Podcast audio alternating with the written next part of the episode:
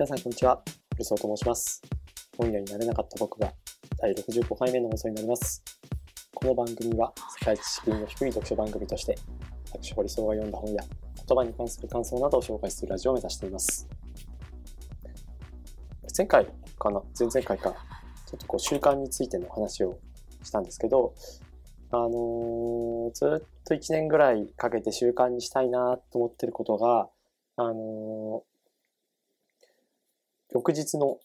やることというか、こう、 ToDo リストみたいなのを、えーノートにちゃんとこう書き留めておいて、もうそれは本当細かいことで、細かいことをむしろこう書きたいんですよね。こう、ゴミを捨てるとか、今日こそゴミを捨てるとか、ビニール袋を買ってくるとか、なんかそういう、うなんかちょっとしたことも含めて、まあもちろんこう仕事で誰々するとか、どこどこに問い合わせるとか、まあそういうこう微暴録的なところもそうなんですけど、なんか、あのそれをやることで、確実にですね、本当2倍は言い過ぎかもしれないですけど、量の、量というか、こういろんなことの生産性が上がる気がしていて、なんか、脳みそ、脳みそ？あの自分が、自分の能力というか、自分のこう行動の際に、えっ、と、あ、今日何するんだっけ？とか、あ、今から、今ちょっとアイドリングタイムになってるな、みたいな。そういうことって、あの、時々あると思うんですけど、その時になんか、あ、あれをやんなくちゃいけなかったんだよなっていうふうにこう思い出すまでのタイムラグとか、その思い出した時に、ちょっとこうエネルギーを使ってしまうみたいなことがあるので、あのちゃんと前日に、その日に何をするのかってことをちゃんと書き留めて。それはもう願望も含めてですよね。ずっとこうやれてなかったけど、こういうことをちゃんとやらなくちゃいけないよなっていうことをこうちゃんと書いて、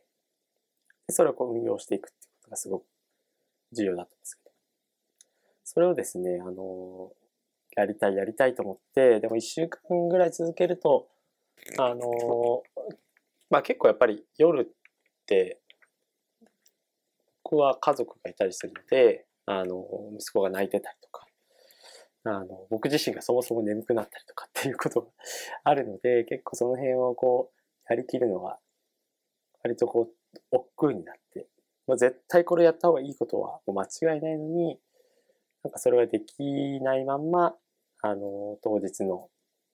当日朝を迎え、朝バタバタしてる間に、えー仕事する時間を迎えてしまう。あ、で、あ、今日何やんだっけな、みたいな。すごい、効率、能率が悪いことなんですよね。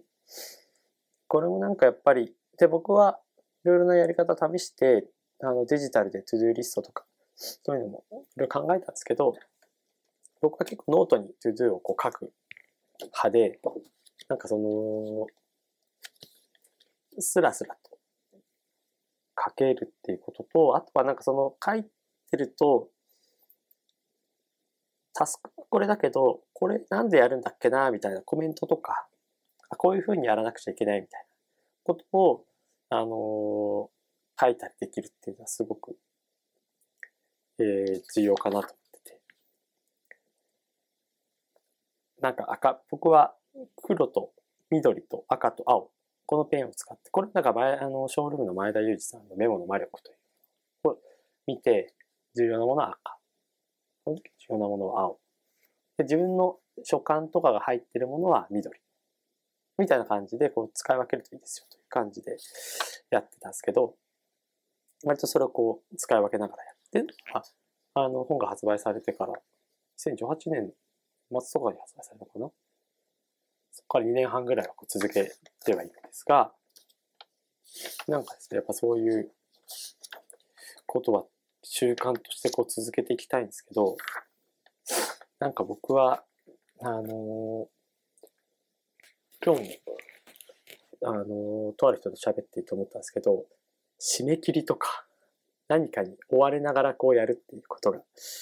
あのーなんだかんだ自分の中のこうスピードを規定するところがあって、誰にもこう、あの縛られず、自分の意思だけでこれやってくださいっていうのは、本当よほど自分が、あのー、やる気のあるもの以外は、なかなか手がつかなくて。これは仕事であったんですけどね。それは、なんかそれに対して、昔はネガティブな思いを持ってたんですけど、なんか本当にやらなくちゃいけない仕事とかが締め切りないとなかなかこうやる気にならない意外に、あの、あるあるだということにこう気づいてます。ある意味その、例えば今日4月8日、木曜日の to do を前日に書くと、その to do に書いてあることって、その日やらなくちゃいけないことっていうことに多分脳内で変換されるんですよね。だからそれをこう、どんどんどんどん消化していこうという発想になっていくんだと思うんですけど、そういうことを、まあ多分それ自体がこう仕組みというか、自分の中の、えー、いろんなことをやりきるという仕組みになっていくわけで。これをね、なんとかこう習慣化させていくと、なんか自分が、自分のこの時間とか人生みたいな、こういう意味に使えるはずなんだよなっていうことを、うん、ぼやきつつ、あの、なんかいいやり方というか、やり方というか、なんですかね、あの、こんな風にして毎日のルーティンなり、というタスクをこなしてるよ、みたいなのが、ぜひ、ツイッターなりノートなりを経由して教えていただけると嬉しいな、と思います。はい。ということで、えっ、ー、と、本屋になれなかった僕が第65回目ということで、なんか、50回過ぎて、で、週2回配信してから、やっぱりこう、どんどんどんどん本を紹介していくペースが上がっていったので、まだまだ100回は遠いんですけど、でもなんか100回は、そう遠くない未来に差し掛かるな、実感しております。はい。で、えっ、ー、と、今日紹介する本は、えー、ゆうみりさんの JR 上野駅公園口という小説になります。この本は、あのー、昨年の11月頃に、えー、2020年の全米全全米図書賞、ナショナルブックアワードというものを受賞した賞として、えー、まあ、こう一躍こう報道された、脚光を浴びたという作品なんですけど、まあ、全米図書賞っていうのは、えー、71回を超えるアメリカで最も権威のある文学賞の一つということです。で、翻訳部門では、あのー、井口千代さんの竹比べとか、ま、あとは、田和田陽子さんの作品とかも、えー、受賞されてたりとかしているみたいですね。僕もあの、その本が、えー、受賞されたタイミングで、えっ、ー、と、JR 上野駅公園口という作品を知ったんですけど、まあ、2017年に書かれた本で、あ、これは2014年か。2014年3月に単行本として刊行されて、2017年11月に文庫、文庫化。で、時を経て、えー、僕が読むことになったという感じなんですけど、あのー、帯には、居場所をなくしたすべての人に送る魂の物語というふうに書かれています。で、これは、また小説なんですけど、なんか、あのー、ある意味ノンフィクションという、のような書かれ方というか、フィクションなんだけれども、書かれていることは、誰かのノンフィクションかもしれないという作品です。東京のその上野駅の公園のホームレスの人たちを、ホームレスになった人の人生をこう書いている作品なんですが、あのー、そうですね。その主人公は、あの、お前は運がなかったなと。そういうことを言われる。言われてきた人です。上司よりも無口なことと無能なことが苦しかったし、それよりも不運なことが大がかかった。運がなかった。ということが、あの、冒頭に書かれてるんですけど、ね、その、何かをつかむチャンスをつかむっていうことは、人間が、あの、とも、モチベーションが湧くというか、あの、チャンスをつかむということは、人間がこう生きていく中で必要なことの一つではあるんですけど、当然ながらこう誰もがそのチャンスをつかめるわけではなく、チャンスをつかめないまま何かを諦めてしまったという方も少なくない。数いる。むしろそういう人たちの方が大多数。で、実際にここにで書かれていた、えー、主人公は、あのー、東北の、えー、福島の出身で、あのー、まあ、昭和起きて、で、戦時中、戦争も経験して、え小学生ぐらいのタイミングで、あの、戦争が終わったと。で、その主人公の彼は、まあ、家族がすごい多かったわけですね。長男で生まれて。で、ほぼ2年おきに、長女、次女、次男、三女、四女、三男、四男。で、下に7人いたという。そういう人だったので、まあ、あの、戦争中、戦時中で戦後と、まあ、そんなにこう食べるものに対して恵まれていなかった家計、家庭で、えー、まあ、出稼ぎに行くと。出稼ぎに行くというのまあ、彼が、あの、物心ついて、働くということを始めた時に、出稼ぎをしていくっていうのが彼の課せられた、まあ、宿命だったと。結婚してからも、あの、ちょっと話はだいぶ飛んじゃうんですけど、結婚して、で、そのパートナーと一緒にこう過ごしてた時間は、あの、60になるまで1年にも満たなかったと。それぐらい結婚してからも あの、いろんなところに小手稼ぎして、えー、自分の両親なり、兄弟なり、家族なりを、えー、食べさせていくのに、北海道やら、青森やら、東京やら、いろんなところを転々とする人生を送ります。あの、まあ、高度成長期、高度経済成長かを、えー、生きて、まあ、働く中で一番油乗ってる時に、まあ、あの、出稼ぎ労働者としてやっていたわけですけど、彼は。そこで、まあ、それなりにこう、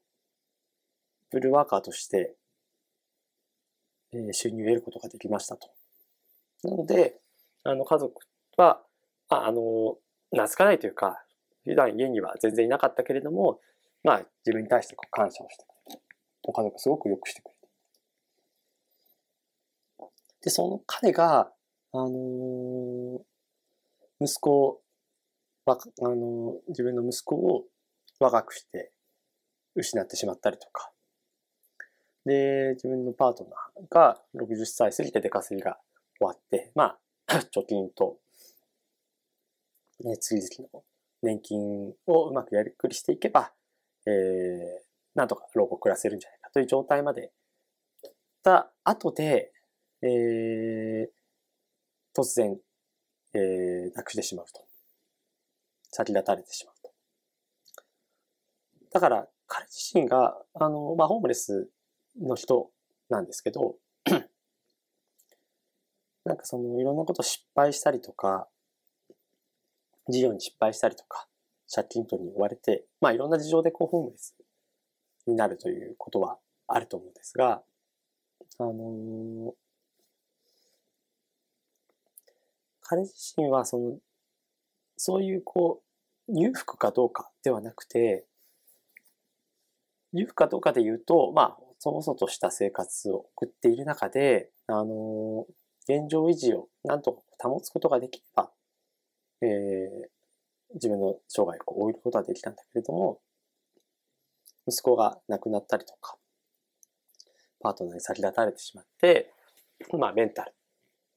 が、まあやられたというか ちょっとこう、温かい家族がそばにいつつも、うん、孤立してしまう。これってあることだと思うんですよね。なんか、絵に描いたような幸せな家庭としてこう周りから認められていて、あのだけど突然実は別れましたみたいな。え、なんでみたいなことがあることも、あ、あの、少なくないと思うんですけど、結構やっぱり当事者からしてみたら、そういう過程の中だからこそ孤立することもあれば、むしろそういうふうに見られていることに対してプレッシャーに感じて、なんかこう一人を思考、うん、とてつもなく思考してしまうみたいなことは、実はあるのかなと思うんですけど、彼自身も 苦渋を過ぎて、で、えー、孫娘もいてという中で、あの、福島で家を構えていた結果、それを、まあ、離れてというか そこからあえて旅立って、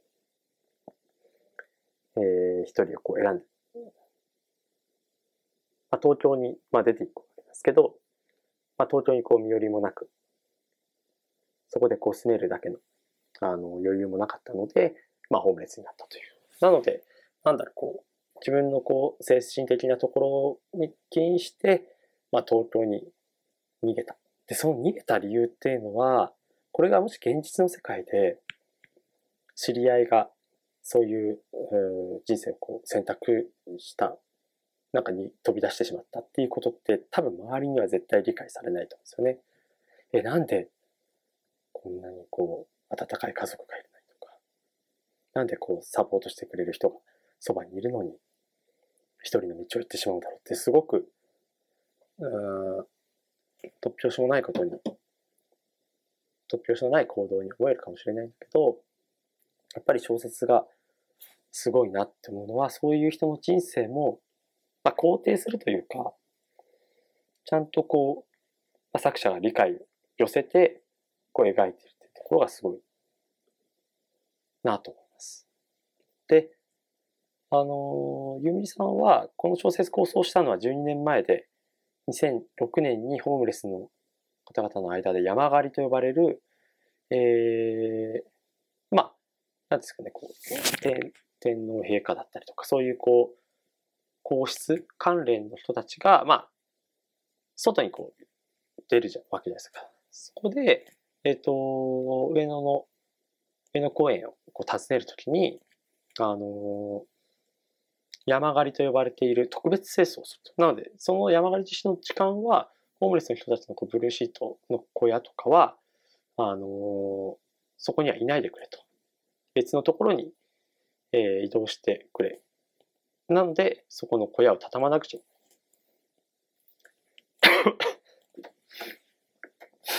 こういうことって、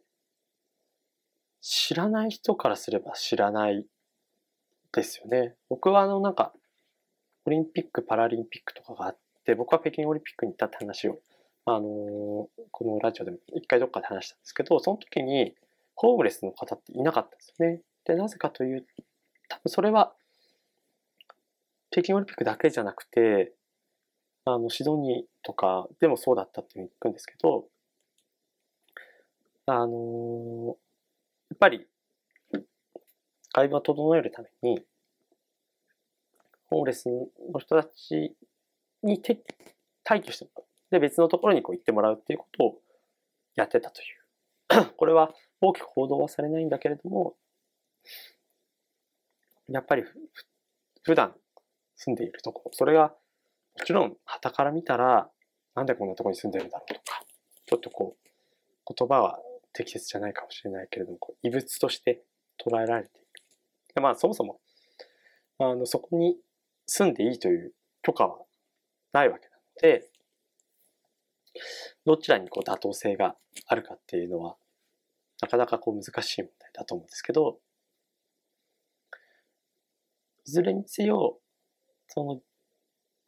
ホームレス側の方々の立場に立つと、行政の立場で、世間体みたいなものをこう気にする行政の立場で、自分たちの居場所が、一時的にせよこう追いやられてしまう。それに対する、まあ、理不尽さ。これをまあ、取材でユーミンさんが、あのー、真冬の激しい雨の日で、想像の何倍も辛い一日だったというふうに、後書きでこう回想してるんですけど、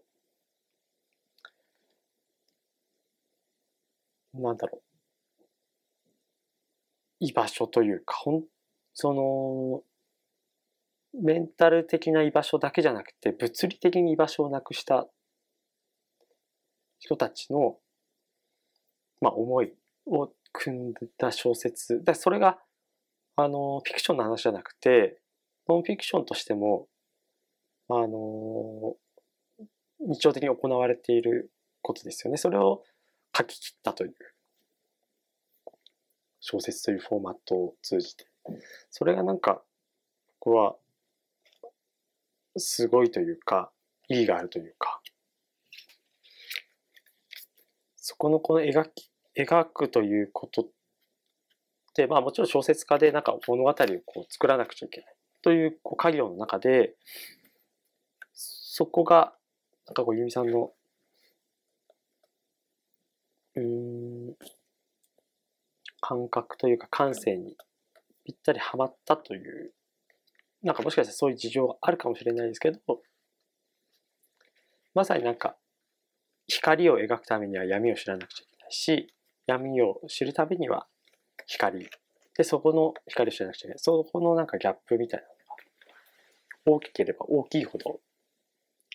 コントラストがはっきりすればはっきりするほど、こう不条理さっていうのが浮き彫りになっていて、多分この小説で言うと、東京オリンピック・パラリンピックとか、まあ、天皇陛下の、まあ、ありようというか、別にそれを、それらを否定しているわけではないし、東京オリンピックなんて、あの、開催すべきじゃない。というような、そういう立ち位置じゃなくて、そういう、それそのものは悪ではなく、ただそのイベントがあることがきっかけで、別にこう誰からの指示があるわけでもない。なんかこう、はっきりした決まりであったりとか、ルールや罰則があるわけでもないけれども、そういうふうにしなくちゃいけない。これはなんかちろん、こう、この本を読んでいる人たちは、もう大半は多分家があって、帰る場所がある人だと思うんだけど、多分精神的なところで、こう共感であったりだとか、あの、思いを寄せることができるのは、あの、居場所なり、帰る場所なりを見失ったことがあるという、そこ、普遍性、なんかそれは思春期に親にも友達にも全然理解されてなかったっていう、そういう心の寂しさとかも該当するわけだと思うんですけど、そこをなんか一番、あの、隠したいというか、なんかこう隠されていることを、に、あえてこうフォーカスを当てて小説にこうしたためたというのは、それだけで意義があるし、それほど長い話ではないんですけど、もう、前編を通じて淡々とこう書かれている。ことが逆にその、書かれてないところの壮絶さみたいなのをこう想像させ、逆にこう想像させると。そんな小説だったなと思っています。なんか改めて僕がこういう作品を、なんか例えば自分でもし書くとしたら、こういう山狩りをテーマして書くとしたらどんな書き方をするだろう。あるいはなんか僕が、あの世の中にはこうスポットライトが当てられてないけれども、なんかこう、書くことってこれからあるかなとか、多分そこには大義というか、使命感というか、やっぱそういう大きなものがないと、こういう小説ってのは、こういう大きな小説、骨のある小説というか、は書ききれないんだろうなと思っているので、なんかそういう意味で、あの、新エヴァンゲリオン劇場版は、すごく 作り手としての欲とか覚悟を感じたんですけど、まあ、それとはまた違う切り口でゆみりさんの意欲と覚悟をなんか感じたような話だったなと思っています。あの、誰に読んでほしいというか、なんかそういう話はあんまりなく、なんか気が向いたらというか、なんか、でもいろんな人の手に渡ってほしい一冊だったなと思っております。はい。ということで今週は以上になります。また次回の放送もお楽しみください。